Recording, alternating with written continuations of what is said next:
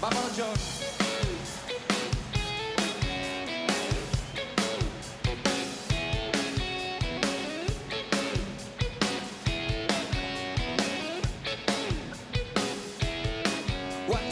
Enredados con Alberto Burguillo.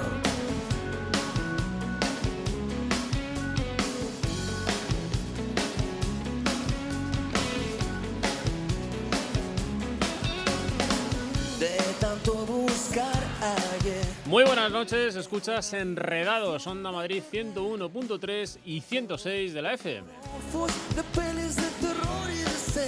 En la realización, controlando todos los aspectos técnicos, Quique Visos. Habla Alberto Burguillo en nombre de todo el equipo de Enredados. La Comunidad de Madrid con las nuevas tecnologías aquí en Enredados. ¿Para qué?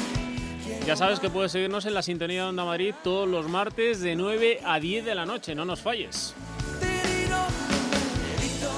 Y también en la red, en www.ondamadrid.es, estamos a tu disposición 24 horas al día, ya que puedes descargarte el podcast del programa y llevártelo calentito o escuchar la emisión en streaming en cualquier parte del mundo. Si quieres ponerte en contacto con nosotros, puedes hacerlo a través de nuestra cuenta de correo electrónico enredados.ondamadrid.es y no te vayas muy lejos porque comenzamos.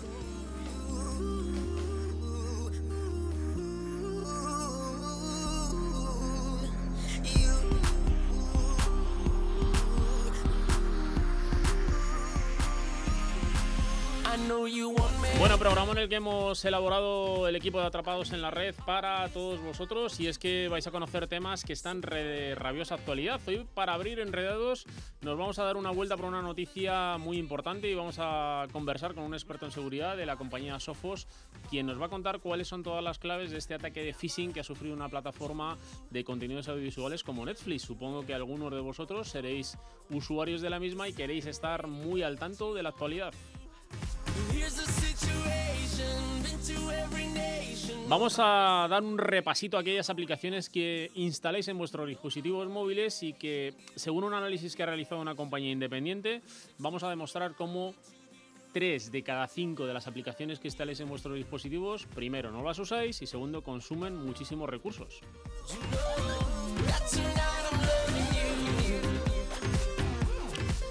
Vamos a conocer una experiencia de la mano de una compañía española que ha hecho posible las comunicaciones en el campo base del Everest con wifi de alta calidad, alta velocidad y todo eso, como decía, made in Spain.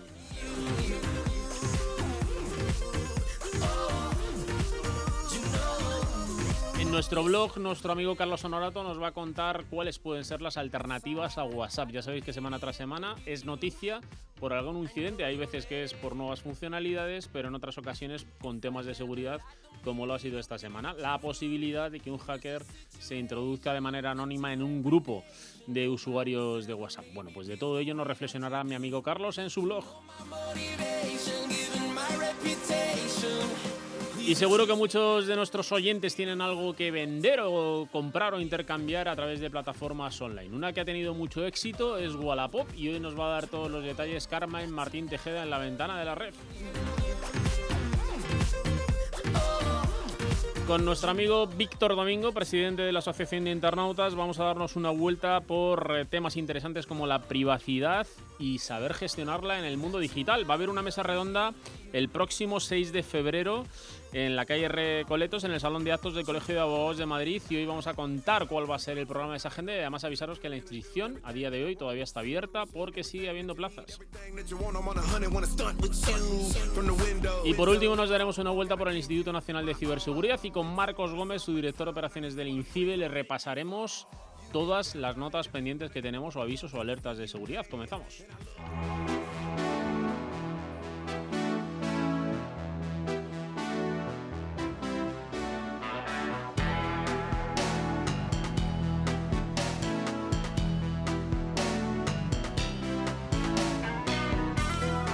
Bueno, pues lo anticipábamos en nuestro sumario. Hay que estar muy atentos, sobre todo si sois usuarios de la plataforma Netflix. Y es que hay una campaña, un ataque de phishing a todos los usuarios de esta plataforma. Y hoy Bueno, pues queremos saber exactamente en qué consiste este ataque, en qué nos puede afectar y sobre todo cómo poner mecanismos o remedio si es que hemos sido ya víctima de este ataque de phishing.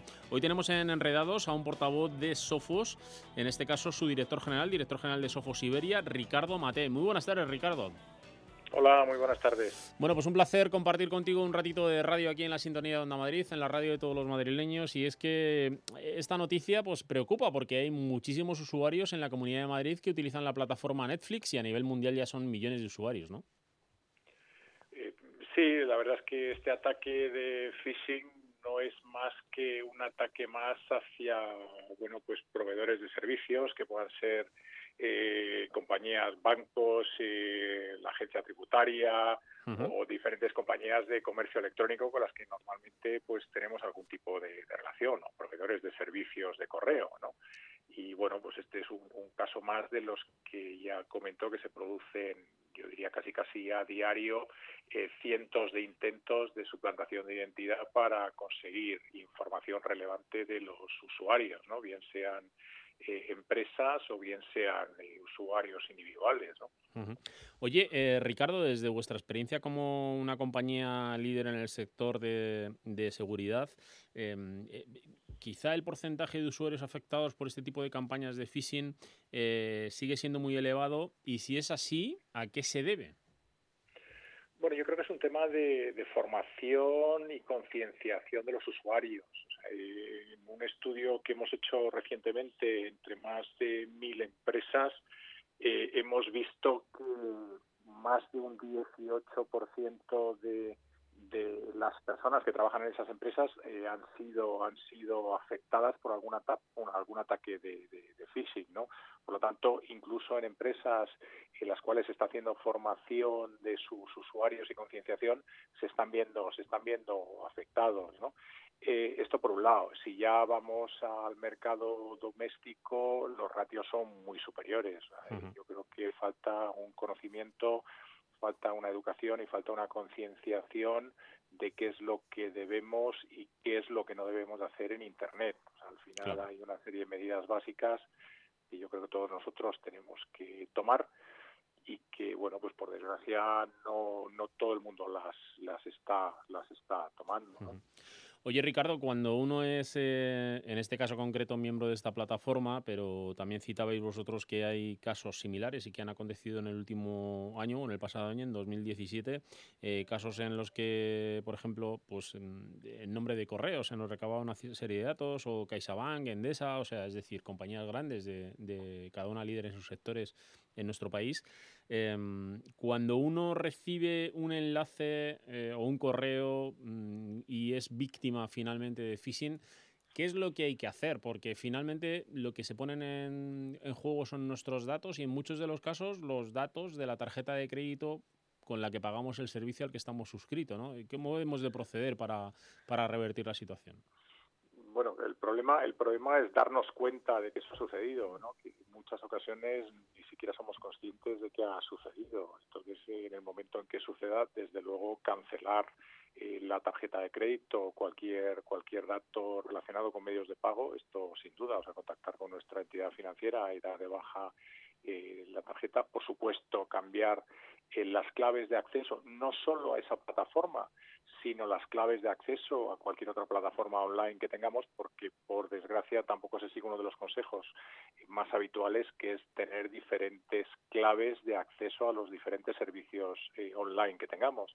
Entonces hay muchos usuarios que utilizan la misma, el mismo nombre de usuario y la misma clave de acceso a diferentes plataformas online. Entonces, claro, si en el momento que cualquier, por una cuestión de phishing, cualquier hacker tiene acceso a nuestro nombre de usuario y nuestra contraseña y es la misma para otros servicios, que no quepa duda de que van a entrar estos servicios y van a hacer uso de lo que puedan, de la información que sean capaces de extraer de estos otros servicios. Por lo tanto, cambiar inmediatamente la, contraseña, no solo de ese servicio, sino del resto de los, de los servicios. ¿no? En el caso, mm, eh, aparte de tomar esa medida rápida de, mm, de, cambiar la contraseña, imaginemos que hay alguien que haya accedido con nuestras credenciales y además nos ha cambiado la contraseña, con lo cual puede incluso suplantar nuestra identidad en función del servicio al que se esté conectando. En ese caso, que haya ya eh, un acceso que no podemos realizar a, ese servicio al que estamos suscrito plataforma, entiendo que tenemos que ponernos en contacto y, o incluso denunciar, ¿no? Interponer una denuncia sin duda, vamos a ver, o sea, me imagino que hay diferentes niveles de criticidad, quiero decir, en algunos casos simplemente un robo de, de, identidad y que no ha, no ha producido, digamos, ningún mal mayor, bueno, pues lo que se trata es evitar que vuelvan a tener acceso a esa, esa plataforma. Eso sí, vamos, yo recomiendo desde luego, si por ejemplo en el que es el correo, lo que te han eh, lo que te han hackeado, pues verificar que no exista comunicación eh, confidencial o crítica con entidades financieras, con proveedores de servicio o incluso bueno pues de intercambio de información personal con otras con otras personas que pueda de alguna manera poner en una situación delicada no y en ese caso pues eh, informar a las posibles personas afectadas, informar a las entidades con las que trabajas y de alguna manera prevenir de que se pudiera hacer uso de, de tu identidad de manera fraudulenta. Y por supuesto si las consecuencias pueden ser elevadas ponerlo en conocimiento de las autoridades. Es mejor denunciar que no bueno pues pensar que no ha sucedido nada. Pero yo creo que antes de llegar a esa situación lo que sí que es muy importante es que todos tomemos las medidas para no caer en una situación como esta, ¿no? Y bueno, pues hay una serie de medidas básicas que bueno que nosotros recomendamos, ¿no? y, desde luego pues es antes de hacer clic en cualquier correo electrónico pues pues mi, primero mirar la URL a la que te va a dirigir verificar si es real o no ver si existe porque por ejemplo en el caso de Netflix eh, la X final pues es una tontería pero lo que hacía era la convertía en una X eh, en cursiva y, que lógicamente no es no es eh, la dirección oficial de Netflix, pero solamente con ese cambio, pues mucha gente no se daba cuenta y caía y caía en la trampa, ¿no? Entonces, bueno, pues verificar que no existe este tipo, bueno, pues este sector se denomina tipo squatting y es, bueno, pues parecer cambiar algún alguna alguna letra o, o dos letras para, para engañarte. Si no te estás fijando mucho, pues puedes caer en, la, en, la, en el bueno, pues en la trampa, ¿no? Sobre todo si estás en un teléfono móvil, en un, estás sentado delante de tu ordenador, quizás sea más difícil. Pero en un teléfono móvil que muchas veces pues abres un correo sin saber quién te lo está mandando, no ves eh, si es alguien conocido o no, porque estás con prisa, pues bueno, pues accedes a alguna de estas direcciones, piensas que es una dirección lícita y, bueno, pues le, das la, le, das la, información. ¿no? En este caso, Ricardo, además, como ahora estamos permanentemente conectados y esa inmediatez donde no tomamos una pausa para leer claramente, sino que leemos, como se suele decir, en diagonal, ¿no? Las cosas, pues es quizá más fácil que caigamos si utilizamos un dispositivo móvil, como dices. Sin duda, sin mm. duda. Oye, Ricardo, ya para finalizar, em, en caso de que realmente hayamos tenido un problema ya serio, ¿no? No solamente que ya nos hayan suplantado la identidad, que ya es serio, sino que además también nos hayan provocado o generado un perjuicio económico a través de un robo de los datos de la tarjeta bancaria y se hayan realizado alguna transacción. ¿Las entidades bancarias de alguna forma protegen o hay algún tipo de seguro o depende de las condiciones particulares que uno tenga con su tarjeta de crédito? Bueno, yo creo que sí que hay algunas entidades bancarias que con algunas tarjetas de crédito bueno, pues proporcionan algún tipo de cobertura. Las tarjetas de crédito tradicionales, pues al final eh, no tienen no tienen esta, esta, cobertura, ¿no? Entonces, bueno, pues yo sí recomiendo antes de realizar cualquier tipo de transacción en la en la red con bueno, pues cualquier tarjeta de crédito de débito, pues pues antes verificar con la entidad bancaria qué tipo de cobertura tiene no y yo sé que también en estos momentos está empezando a haber compañías de seguros que cubren eh, determinados riesgos por bueno pues por, por eh, ocasionados por la ciberdelincuencia no más orientados a empresa de momento que no orientado tanto a particular pero bueno yo creo que es algo que las empresas tienen que empezar a, a considerar no por supuesto, tomar, tomar medidas. Yo creo que la educación y la concienciación de los usuarios es algo tremendamente importante y bueno, pues existen, existen eh, herramientas para poder dar esa formación. nosotros desde, desde Sofos pues contamos con una herramienta que se llama Sofos Fistret que permite a las empresas organizar campañas éticas de phishing dentro de sus organizaciones, ver quiénes son los usuarios que de alguna manera tienden a, a decir que sí a todo lo que les llega y bueno pues poder hacer cursos de formación y concienciación a esos usuarios pueden ir desde un curso de un minuto hasta un curso de diez minutos, ¿no? Y además, bueno, pues ver quiénes son los colectivos, los grupos de trabajo o las personas pues más proclives a caer en este tipo de, de engaños, ¿no? Bueno, pues eh, esperemos que después de haber compartido este ratito de radio contigo con alguien que sabe de este tipo de temas, pues eh, todos nuestros oyentes le haya quedado más claro cómo proceden o cómo podemos salir de un, de un incidente de estas características. Eh, Ricardo Matés, director general de Sofos Iberia, muchísimas gracias, ha sido todo un placer, un abrazo. Muchísimas gracias a vosotros. Hasta luego. Adiós. Onda Madrid, 101.3 y 106 FM.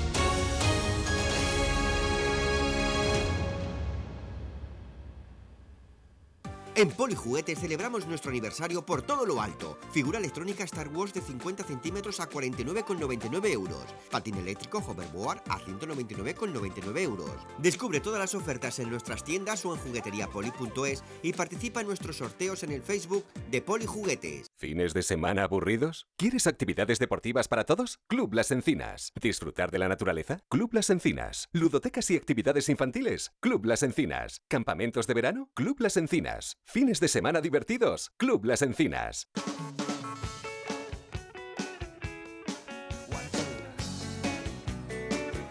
Los martes de 9 a 10 de la noche, Enredados con Alberto Burguillo, en Onda Madrid.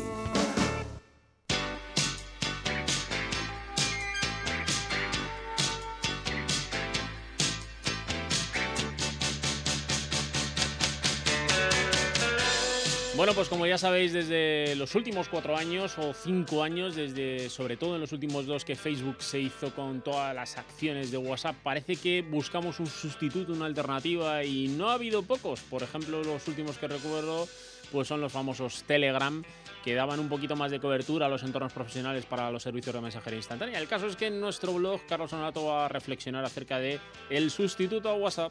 Buenas noches, Alberto. Desde tiempos inmemoriales, es decir, hace más de cinco años, se le buscan sustitutos al WhatsApp. ¿Y qué es el WhatsApp? Me lo preguntas tú mirándome a las pupilas. Pues según la Wikipedia es esta aplicación de mensajería instantánea para teléfonos inteligentes, que bla bla bla bla bla bla bla bla bla bla. Ya sabéis todo lo que es el WhatsApp. Pues bien, si no ha podido Telegram, dudo que el nuevo, el RCS, pueda desbancar de nuestros corazoncitos ese globo de conversación en verde que nos ocupa minutos y minutos a los españolitos de bien. A ver, venga, claro lo de RCS. Lo llaman Rich Communications Services. En castellano, Servicios de Comunicaciones Enriquecidas. O RCS por sus siglas en inglés. Estos prometen por fin ser una alternativa segura a WhatsApp el sistema de mensajería instantánea más popular de la historia que os recuerdo ha superado ya los mil millones de usuarios activos cada día. Leo en el país que, a diferencia de WhatsApp, los RCS no son una aplicación de mensajería, sino una evolución muy mejorada de los SMS. ¡Oh Dios! Que llegan integrados en el terminal de fábrica y en el menú del móvil. Sus funciones van desde los tradicionales mensajes con indicadores de escritura y confirmaciones de lectura hasta mantener conversaciones individuales o en grupo. ¡Oh, los grupos! Compartir archivos de texto, fotos y vídeos en alta resolución o mantener una videoconferencia. Hasta el momento no encuentro la diferencia. Pero lo mejor está en este párrafo que parece un argumento de venta imbatible. ¿Será publicidad? No, es información. Además, los RCS están pensados a prueba de cortes, en contra de lo que le suele pasar a la popular aplicación propiedad de Facebook, que sufre periódicamente caídas de servicio, alguna de ellas mundiales, como la que tuvo lugar este fin de año. Unos tíos simpáticos estos chicos del país. No se caerá nunca ningún servicio en la red, nunca, nunca, jamás. Esto es ironía. Por cierto, si os preguntáis quién está detrás de esta iniciativa, yo os lo cuento. Los RCS son un fruto del acuerdo de operadores como Telefónica, Vodafone, Orange, American Mobile, Sprint y muchos otros. Fabricantes como Samsung, Huawei, Sony, LG y, y y Google. Ay, ay. Bueno, veremos si toda esta gente puede con WhatsApp. Es cuestión de tiempo. Por cierto, antes de cerrar esta entrada del blog, recordad que la Policía Nacional ha advertido sobre el enésimo fraude por WhatsApp.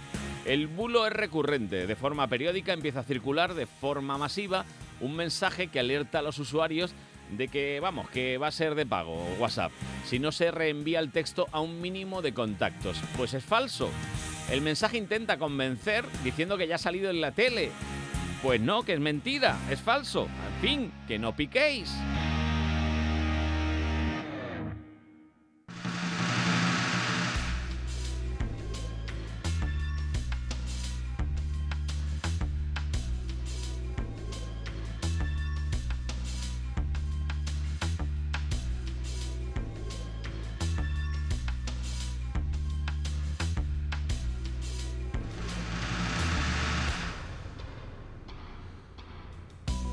Bueno, pues lo contábamos en nuestro sumario y tendríamos un ratito de radio con Víctor Domingo, presidente de la Asociación de Internautas, con quien vamos a hablar acerca de una mesa redonda muy interesante que se celebrará el próximo 6 de febrero y será la mesa redonda de privacidad y gestión de los datos en el mundo digital. Casi nada el aparato. Muy buenas tardes, Víctor. Hola, buenas tardes, Alberto. ¿Qué tal? Bueno, pues eh, un placer eh, inaugurar el primer programa de este año con usted. No te felicito el año porque ya lo hemos hecho y, Ah. y ya estamos a 16. Entonces yo creo que ya a partir del día ya no se puede felicitar el año así a- al personal. ¿no? De- Desde, desde la semana pasada ya no felicito. Ya no, ya no procede, ¿no? Me preparo para el siguiente. Eso es. Nos vamos a guardar para el siguiente para todos nuestros oyentes. Bueno, decía yo que, que una propuesta muy interesante, esta mesa redonda, donde eh, va a haber unas participantes que, que yo creo que es una oportunidad para todos aquellos que quieran acudir al evento eh, y estar al tanto del mismo, porque aún a día de hoy yo creo que hay plazas todavía libres, ¿no? ¿O no? Sí, no, no, es, está abierto, el- es el día 6 de febrero a las cuatro y media de la tarde en el Salón de Actos de- del Colegiado de Abogados de Madrid, en, la calle Recoletos 13, y de luego en la página de internautas.org todos los que, o todas las personas, todos los oyentes que estén interesados en acudir a, hablar, a oír hablar de este tema, incluso a participar ah, para hablar de este, de este asunto, pues están invitados hasta que el foro se complete. En la página de la asociación se pueden inscribir y no hay ningún problema. Y efectivamente es que la privacidad y cómo gestionarla ahora mismo es uno de los, de los temas sensibles en, en la red y por eso, bueno, pues nos hemos aventurado a convocar esta mesa redonda donde va a ir muy dirigida sobre todo al usuario, al ciudadano, al consumidor en definitiva y hemos invitado pues también pues no solamente al Colegio de Abogados, al, a ENATIC, que es la Asociación de Abogados Tecnológicos, Sí. para que participen en esto, y también a la Agencia de, de Protección de Datos. Y bueno, alguna otra eh, asociación de consumidores como Usuarios, la Unión de Consumidores de Galicia, ADECES, en fin, una serie de, de, de- de asociaciones pues para bueno pues para hablar, tratar sobre este tema y desde luego los expertos que nos informen y nos digan cómo va a ir este asunto. ¿no? Sí, porque realmente la tecnología facilita eh, el acceder a diferentes plataformas, el contribuir con información de manera permanente, pero no tanto eh, la gestión del acceso a los datos, tampoco exactamente con quién finalmente son compartidos esos datos. Uno piensa que a lo mejor solamente comparte con su ámbito próximo y realmente se puede llevar sorpresas porque se comparte información con el público a nivel general, ¿no?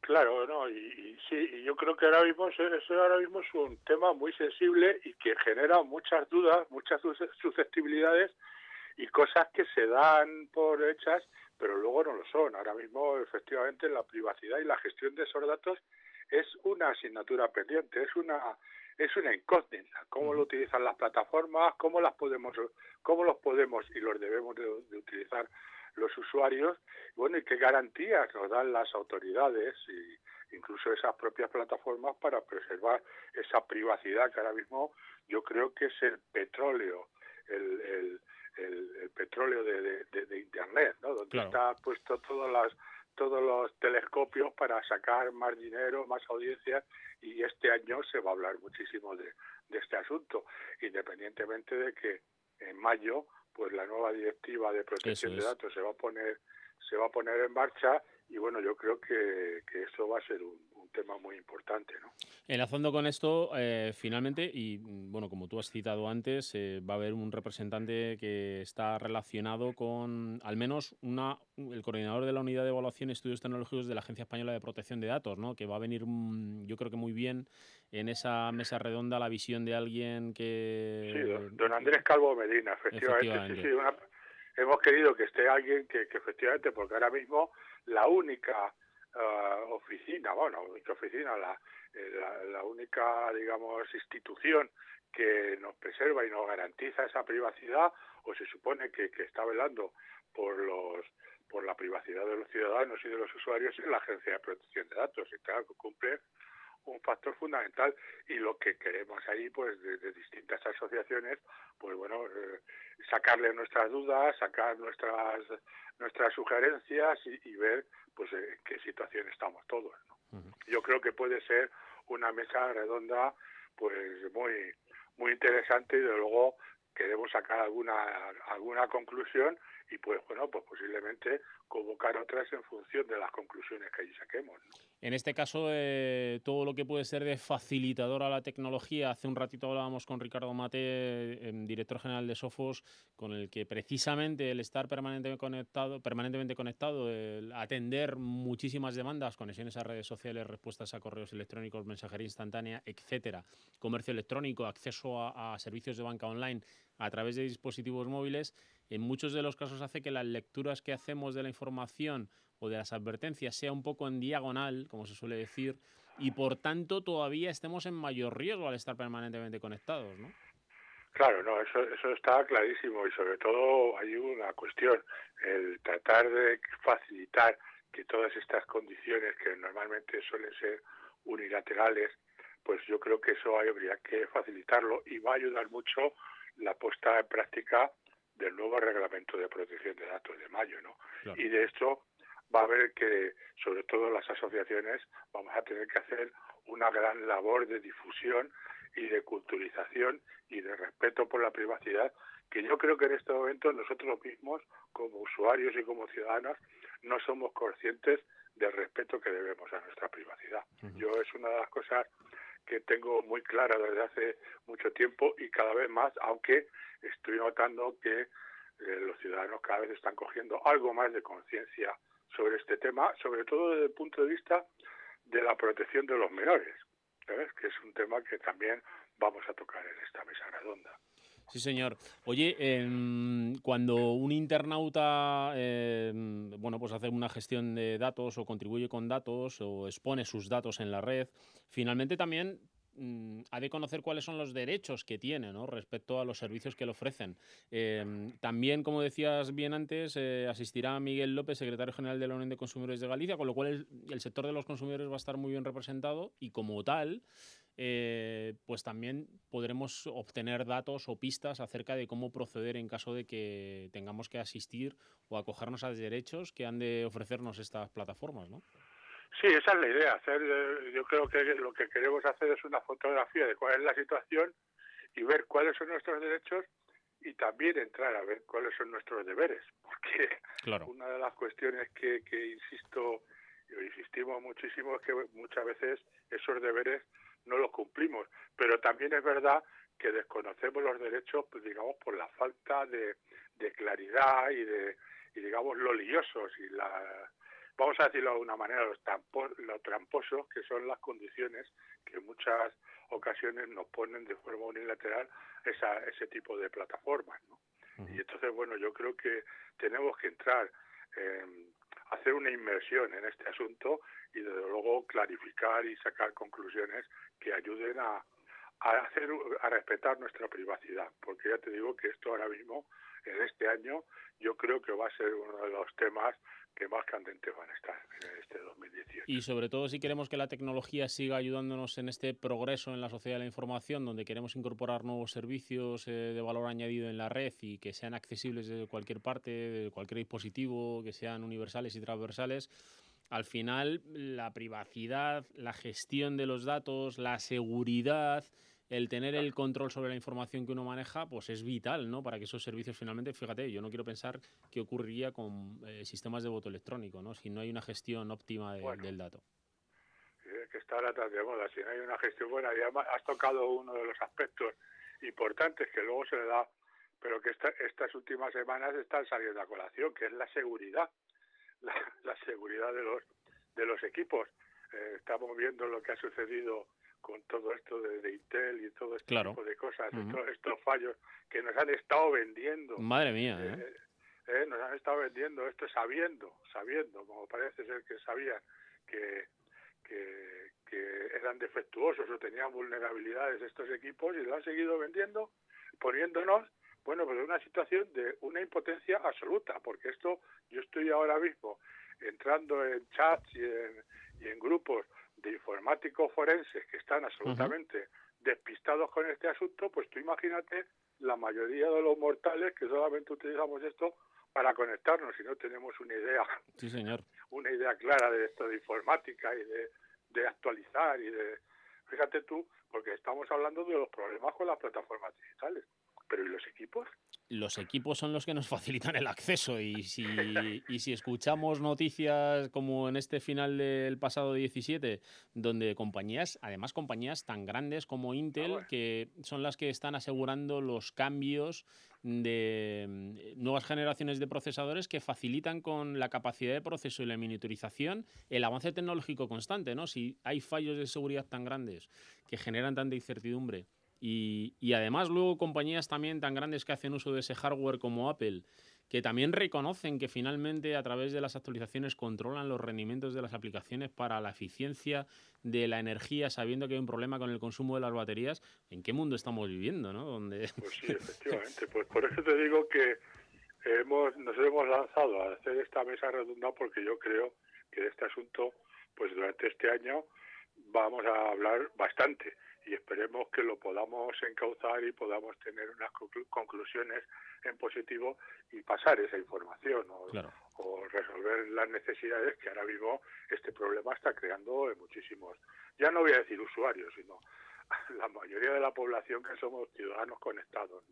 Al final, en este caso, eh, con, esto que sacabas eh, sobre la mesa o que ponías sobre la mesa sobre Intel y, yo hacía también un repaso al tema de Apple, eh, queda patente y queda de manifiesto que mm, nos están llevando por una espiral de renovación tecnológica donde hay una obsolescencia programada tanto de software como de hardware con el único objetivo de obtener unos beneficios importantes económicos, ¿no? Porque eh, al final te das cuenta que los controles de calidad de los eh, diseños de, por ejemplo, en el caso de los procesadores, de los procesadores, donde se han de pasar unos controles de calidad exhaustivos y unos test del software que corre sobre ellos para intentar determinar y levantar cuáles son, pueden ser esos fallos de seguridad, no se están haciendo adecuadamente, ¿no? Con lo cual hay un ahorro importantísimo en ese punto de la cadena eh, que, por el ahorro por un lado y luego lo que ingresan en su compañía con las ventas y los cambios de generaciones, pues al final el perjudicado es el consumidor, lógicamente.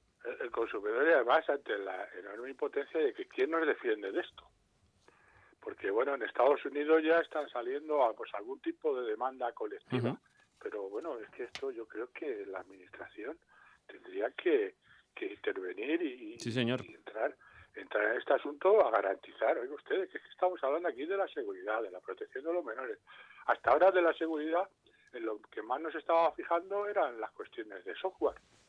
Pero es que ya estamos hablando del aparato, de la, de la del hardware, de la cacharrería, que, ya, que ya viene con agujeros, por decirlo de una manera simple, simple y llana. Y además, siendo conscientes ellos y sabiendo que esto estaba así mal y, han seguido vendiendo ese tipo de ese tipo de de, tecnología, sí. De tecnología y, además de una manera absolutamente, pues yo creo que, que bueno, pues vamos, yo creo que nos han dejado una situación pues bastante bastante impotente, ¿no? A la hora de decir, bueno, pues incluso de dar una respuesta o decir, bueno, ¿qué es lo que podemos hacer ahora?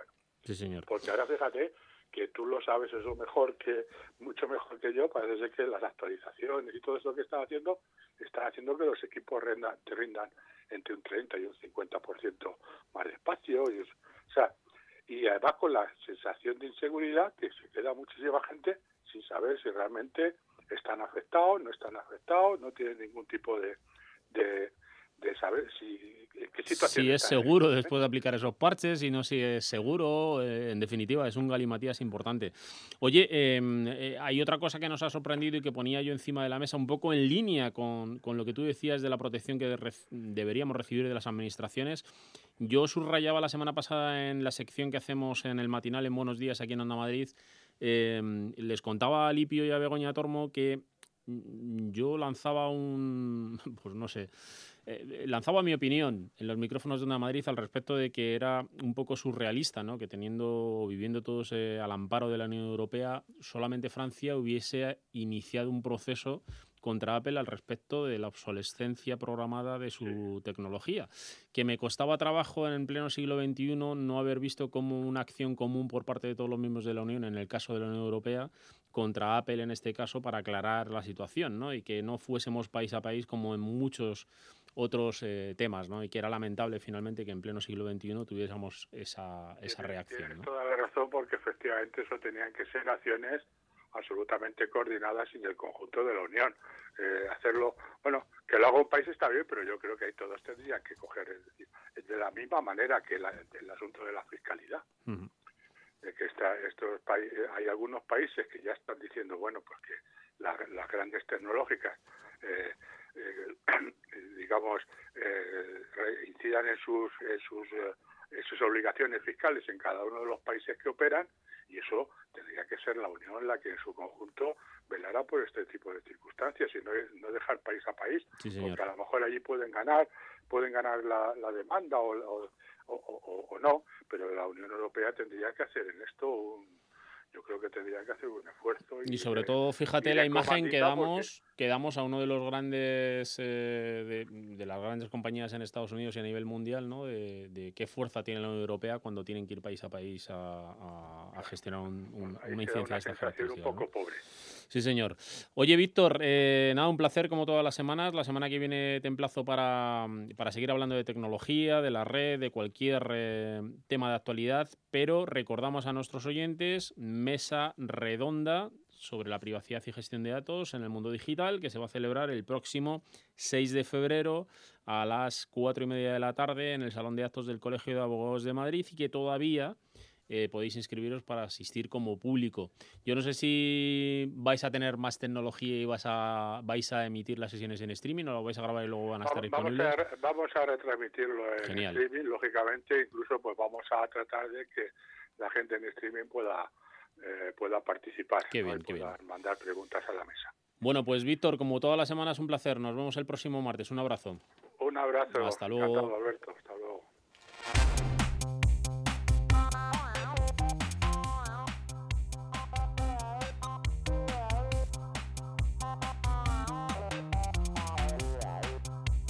Bueno, pues abrimos la ventana de la red de mi amiga Carmen Martín Tejea y es que Wallapop solo lleva cuatro años en marcha y ya se ha convertido en algo indispensable para muchos de vosotros, sobre todo de los que buscan cosas que no se encuentran en otra parte. ¿Quién no conoce a estas alturas esta plataforma o incluso ha comprado o vendido algo a través de ella? Muy buenas, Carmen. Muy buenas, Alberto.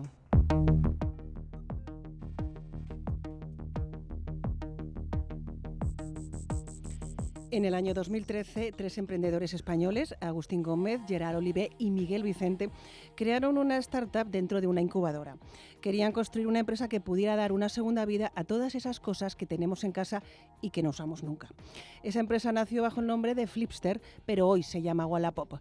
Tiene más de 40 millones de usuarios y más de 100 millones de productos subidos a la aplicación.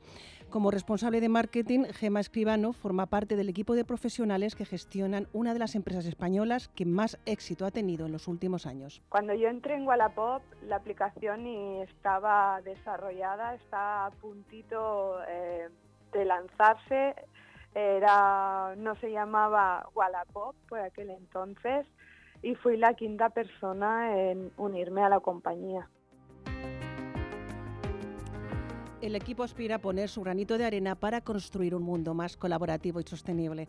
Wallapop es un mercadillo virtual que aprovecha las nuevas herramientas para recuperar antiguas tradiciones. Lo que ha hecho Wallapop ha sido darle una capa de tecnología a una cosa que desde hace años ha existido, que es la compra de productos de segunda mano. Lo que ofrece Wallapop, en diferencia de otras webs de compra o venta de productos de segunda mano, es eh, te ofrece un chat. Para empezar, tú puedes hablar directamente con el vendedor o el comprador por el chat. Otro factor que ha contribuido al éxito de Wallapop es la incorporación de un sistema de geolocalización. Los productos se muestran en la aplicación según lo cerca que se encuentran de ti. Tú verás el producto más cercano, por lo tanto será pues gente de tu barrio o gente que vive en tu misma zona.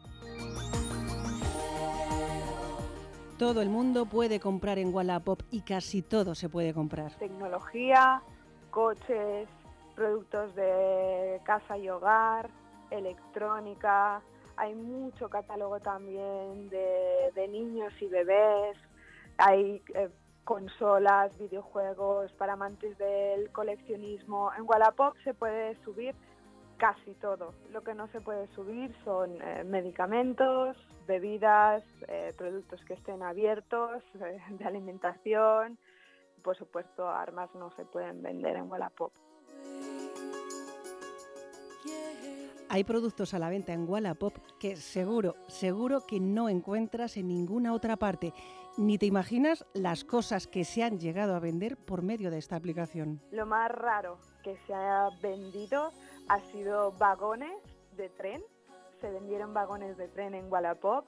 También se vendió un helicóptero y eh, hace poco cerró el Museo de Mamut de Barcelona y se vendieron todas las piezas del museo eh, a través de la aplicación. No solo son productos usados. Wallapop es también una oportunidad para deshacerte de eso que compraste, no sabes muy bien por qué y que nunca, la verdad, has utilizado y que además te ocupa espacio en casa. Nosotros hemos calculado que la gente tiene en casa más de 500 euros en cosas que no utiliza. Tenemos muchas cosas en casa que no utilizamos y que tal vez alguien que se encuentra cerca nuestro sí que las podría utilizar.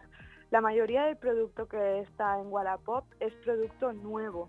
A pesar de ser un producto de segunda mano, hay productos sin estrenar, hay productos con tickets de garantía y en general hay producto en buen estado, porque el que no está en buen estado ya directamente la gente no lo sube a la aplicación para vender. Wallapop se ha convertido ya en referente de la compraventa en España. En los últimos meses se ha aliado con correos para el envío de artículos, lo que facilita las compras entre usuarios de diferentes ciudades. Ha lanzado Wallaplay, plataforma de pago a través de móvil, y ha llevado a cabo una campaña solidaria con ACNUR para reivindicar la importancia de la crisis de refugiados. Además, en sus escasos años de vida ha cosechado diferentes reconocimientos, entre ellos el premio a la mejor startup europea del año 2015.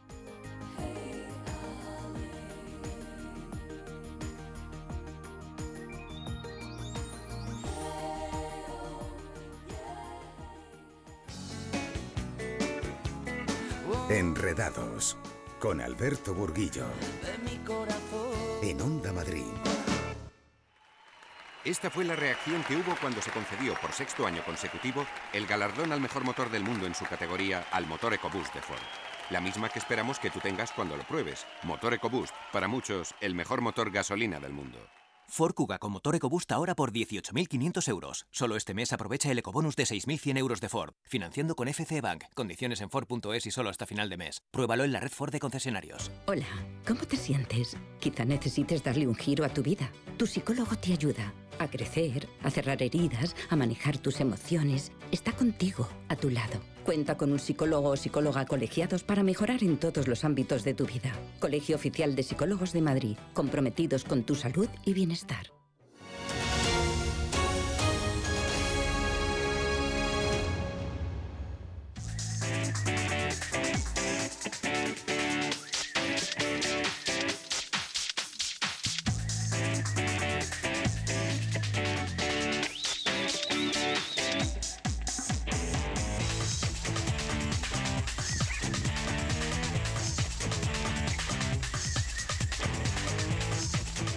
Pues ha llegado el momento de darse una vuelta por el Instituto Nacional de Ciberseguridad. Ya sabéis que cuando suena esta sintonía cogemos el AVE cibernético y nos vamos hasta León para charlar con nuestro amigo Marcos Gómez, su director de operaciones del INCIBE. Muy buenas tardes, Marcos. Muy buenas tardes a todos, Alberto, encantado. Bueno, pues encantado y primer programa del año. Estamos a día 16, pero es el primer programa porque hicimos un resumen del 17 en el arranque de- del 18 y este es el primer programa que ya está el equipo al completo y que volvemos a recuperar la normalidad. Eh, Marcos, eh, se presupone que el año 18 vas a tener muchísimo trabajo en tu sector, ¿no? Bueno, muchísimo trabajo desde el punto de vista de la demanda, porque evidentemente, como daremos luego unas cifras, pues eh, hay más incidentes, pero también hay mayores capacidades y la parte positiva de todo esto es que hay verdaderas oportunidades para el sector, para nuestro Ujú. sector TIC, en cuanto a innovar. Hace muy poco se estaba se estaba citando el premio que se ha llevado a POP como startup eh, en materia también de tecnológica o digital. Bueno, pues hay muchas oportunidades. De hecho, INCIBE, como, como algunos saben, bueno, pues participa, tiene un programa para los emprendedores con una aceleradora, con una incubadora y que da premios todos los años a las mejores startups en, ciber- en ciberseguridad apoyadas por las universidades, que es un poco donde está el talento que está que está innovando. Entonces, bueno, hay esa gran oportunidad, hay también una gran oportunidad para los eh, para los chavales. Ya lo hemos venido diciendo pues eh, en las diferentes ediciones del Cibercamp.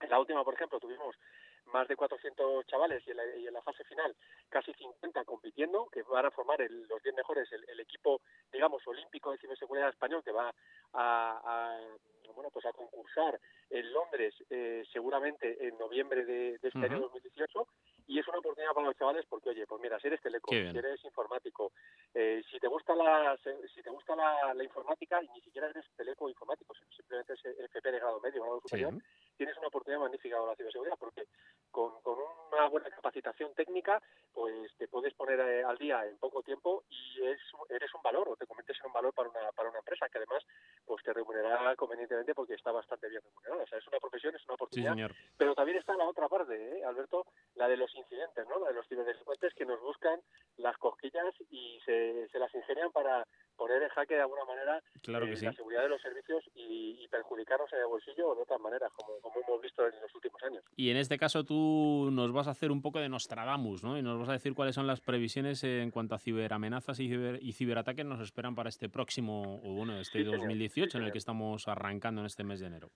Voy a intentarlo, fijaros, en el año 2016, 115.000 incidentes. Año 2017, recién pasado, 122.000 incidentes. ¿vale? En ciudadanos, empresas, eh, red académica y también operadores estratégicos y críticos.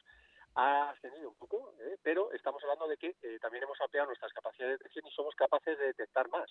¿Por qué? Porque nosotros también utilizamos el cloud computing, el big data, Claro. la inteligencia artificial para detectar esos ataques.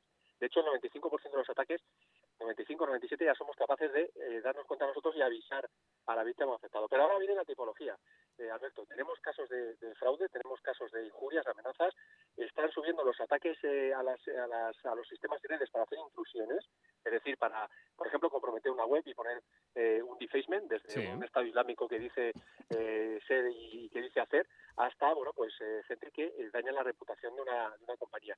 Pero sobre todo, eh, el 45% de, de, de los incidentes estamos hablando de malware. Y malware, desde los ransomware, esos eh, malware que cifran nuestro ordenador o bloquean la conexión y nos piden rescate de cambio, hasta los viejos conocidos que eh, roban información dentro de un, de un PC. Y lo que esperamos para este 2017 es más de lo mismo, pero eh, utilizando, como hemos visto el año pasado, pues por ejemplo, el Internet de las Cosas para hacer ataques, que lo hemos Claro, visto estamos más eh, conectados, en- pues en alguna ocasión. Los ransomware pues van a tener otra componente, ya, ya lo vimos con WannaCry, que era un gusano que se replicaba, que además bueno pues era capaz de afectar a servicios esenciales. ¿eh? Bueno, pues vamos a ver más modalidades nuevas de ese malware. Vamos a ver también robo de información, esos leaks de información que se venden por internet y que se le escapan a las grandes plataformas y a veces no a las grandes, sino a los sistemas de votación electrónico, de países, al Ministerio de Defensa, etcétera, etcétera. Y esos leaks de información valen dinero, valen dinero en la D-Web y, eh, por supuesto, valen para hacer estafas y, y extorsiones. Y vamos a seguir viendo eh, casos ya más relacionados con el mundo social, ¿no? con el Ujú. hacktivismo, ese movimiento eh, social que en el físico se manda a lo virtual pues a través de redes sociales, de muros, de foros y también lo que hemos visto pues con la aparición de las famosas incidencias, las fake news, ¿no? las noticias falsas que de alguna manera también están cambiando un poco el panorama. En cualquier caso, nos lo vamos a pasar bien en el punto de vista de los que nos dedicamos Tiene a la pinta. Y las empresas van a tener una oportunidad para protegerse mejor, porque conocemos mejor los ataques, pero también para invertir un poquito más en ciberseguridad, porque, vamos, si no lo tienes en la agenda, ya estás perdiendo el tiempo. Sí, señor. Además, esta semana, nosotros lo hemos abordado hoy aquí en Enredados, eh, ha habido noticias importantes de seguridad, sobre todo llamativas, ¿no? Eh, un poco hablando de temas de, de phishing, pues hemos estado hablando con el director de Sofos al respecto de este ataque de phishing para los usuarios de la plataforma Netflix, Netflix que no es nuevo porque también había otras plataformas como CaixaBank, Endesa, Correos, que también habían sufrido campañas de phishing donde habían pescado, nunca mejor dicho, algún incauto. Eh, pero es que entre eso, los problemas de, de, grandes fabricantes de tecnología que se ven afectados por vulnerabilidades importantes. Al final, pues como tú dices, se presupone un año pues muy movido, donde todo lo que nos contabas al respecto de todas las oportunidades que hay en este sector, pues no hacen sino confirmar que es un sector muy bonito, que hay mucho por hacer y que hay que invitar a todos nuestros oyentes que tengan una inquietud y una capacitación tecnológica para que se echen, bueno, pues se echen a rodar en este campo de la seguridad. Sí, sí, además hay una gran oportunidad en el mundo regulatorio, en el aspecto regulatorio. España va a dar un gran paso. También hay que decir que es obligatoria el cumplimiento de la transposición de la directiva NIS, pero mayo, mayo, este año 2018 va a ser clave porque vamos a ver cómo esa ley eh, ya se va a empezar a cumplir, cómo las eh, empresas van a ser más colaborativas a la hora de comunicar sus o notificar sus incidentes. Nosotros vamos a poder ayudarles mejor y prestar un mejor servicio. Los proveedores de seguridad también. Y bueno, en definitiva, eh, eso va a sumar en todo lo que es el mapa de actores de la ciberseguridad y, y en, en, definitiva vamos a armonizar también un poco la, la, un poquito la estrategia a nivel europeo que ya era bastante necesaria, sobre todo a nivel Sí, de señor. proveedores de servicios digitales y de operadores esenciales muy relacionados con las telecomunicaciones, la energía, el transporte que tienen una alta dependencia tecnológica. Bueno, Marcos, eh, cambiamos de tema, pero seguimos Sí. hablando de seguridad y en este caso nos vas a hablar acerca de procesadores de varios fabricantes que han manifestado problemas de seguridad, ¿no? Empezó con, con Intel, se empezó con eh, procesadores muy específicos, pero esto al final ha acabado, digamos, impactando en casi todos los grandes fabricantes de sistemas operativos, desde los conocidos Windows y Linux, pasando eh, por Google y otros fabricantes de sus propios sistemas operativos para sus propios eh, dispositivos. Eh, casi todos ya han lanzado su parche de actualización para el sistema operativo. Este, esta vulnerabilidad que afectaba a muchos de estos procesadores, lo que permitía a un ciberatacante, a un ciberdelincuente, es explotar eh, la posibilidad del sistema operativo para manejar los permisos de las aplicaciones, es decir, digamos el core de la seguridad de un dispositivo, de un portátil, de un, de un PC, de un móvil, y podían manejar eh, esos permisos de seguridad pues eh, prácticamente a su antojo. El resultado, bueno, pues hay que actualizar nuestro sistema operativo, así que si nuestro Android, nuestro Linux, nuestro Debian, nuestro iOS, nuestro Windows nos pide actualizar, por favor, ya sé que somos muy pesados desde el CIBE y también desde Enredado, pero por favor, hacedlo, ¿vale? Igual que damos igual de fácil al botón de aceptar las cláusulas de, legales de un servicio gratuito, aquí también debemos actualizar nuestro sistema operativo porque esas vulnerabilidades que habías comentado, eh, Alberto, están siendo utilizados, como el caso de Para atacar eh, sistemas y para atacar usuarios y empresas. No, no hay, no, no tienen ningún color eh, específico, atacan a todo lo que pueden. Oye, Marcos, eh, temas importantes que todos nos preguntamos y que no sabemos exactamente qué, qué ocurrirá, ¿no? Por un lado, cuando ocurrió el, el famoso asunto con Volkswagen y la manipulación de los consumos de, de sus vehículos y de las emisiones que, que se emitían de CO2, eh, bueno, pues hubo algo importante y es una serie de multa- multas que, que la Unión Europea interpuso a, a Volkswagen y también en países como Estados Unidos se tomaron acciones contra ellos. en definitiva, ¿qué va a ocurrir con compañías como estas que han fabricado procesadores que están en boca de todos, que van a generar que mogollón o multitud de fabricantes tengan que fabricar parches, con lo cual gastos para tapar agujeros de seguridad? ¿Qué va a pasar con los usuarios? Que vamos a ver cómo se, según dicen, se ralentiza nuestro equipo al aplicar estos parches. ¿Va a pasar algo con ellos? ¿Se va a tomar alguna medida a nivel nacional o internacional para que de alguna forma, bueno, pues sean sancionados? Bueno, eh, eso es un poco nuestra, digamos, nuestro alcance desde el punto de vista de nuestro, de nuestro instituto y de nuestra labor en el ministerio, pero que duda cabe que si se produce un, un, digamos una situación en la que hay una negligencia por parte del que fabrica, dícese por ejemplo el ABS de un coche o el airbag de un coche o un motor o en este caso el procesador de un dispositivo que dice cumplir una serie de condiciones y tiene una garantía, evidentemente la garantía cubre que eso se, eh, de alguna manera se arregle o se restaure, pero evidentemente en el tiempo en que eso se restaura y además penaliza como se está diciendo en bastantes, eh, bastantes foros, penaliza el rendimiento del, del, dispositivo, están incumpliendo parte de la funcionalidad que ellos, eh, que ellos decían. Y ese tipo de negligencia, pues se está estudiando, eh, no nosotros, por supuesto, pero se está estudiando a nivel europeo porque, eh, bueno, pues no se sabe si será o no será sancionable, pero de alguna manera ese impacto hay que trasladarlo al ámbito del fabricante, que es el que tiene la culpa. En el caso, por ejemplo, de Volkswagen en España, pues muchos de los usuarios han visto cómo esas revisiones, el cambio del chip o, la programación de, la centralita, pues les ha salido gratis, pero eso no significa que no les haya impactado en el rendimiento del coche y en el futuro pues no tengan el coche que se habían comprado. Eh, depende del país, se hará de una u otra manera, pero en cualquier caso, la pregunta que tú lanzas al, al, vacío en este caso, pues puede seguir la misma pauta uh -huh. que, que, ha, que se ha seguido en el mundo del motor y que puede seguir también en el mundo de toda la fabricación de sistemas de control industrial, claro. de procesadores de un dispositivo y bueno, pues habrá que verlo si también la regulación se aplica en este sentido. Bueno, Marcos, ya para finalizar nos queda un tema, eh, nos quedan prácticamente tres minutillos y me uh -huh. gustaría que nos comentases al respecto de la picardía que se está sí. dando en la gestión de los mapas de las tarjetas de, de Google, en este caso sí. la atención que hemos de prestar a los negocios que aparecen en estas tarjetas de Google.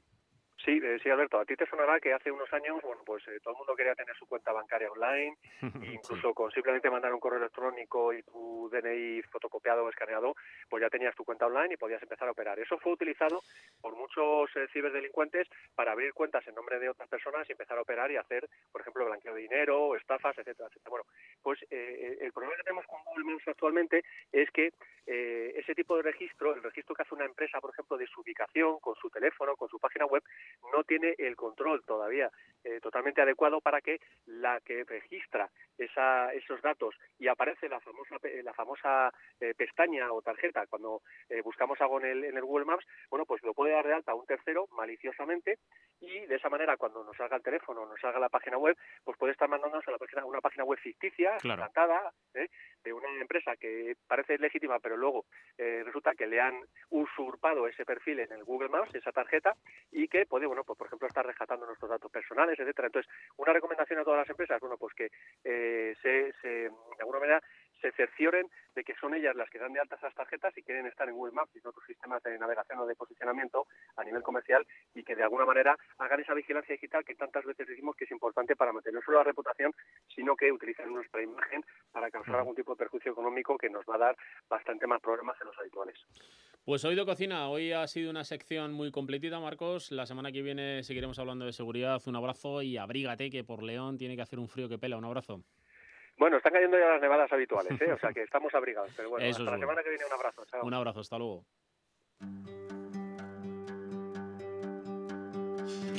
Hey, brother, there's an endless road to Bueno amigos, pues hemos llegado al final, si os hemos entretenido, objetivo cumplido. Ya sabéis que el próximo martes estaremos aquí fieles a nuestra cita, 9 de la noche, para pasar una horita de radio hablando de tecnología.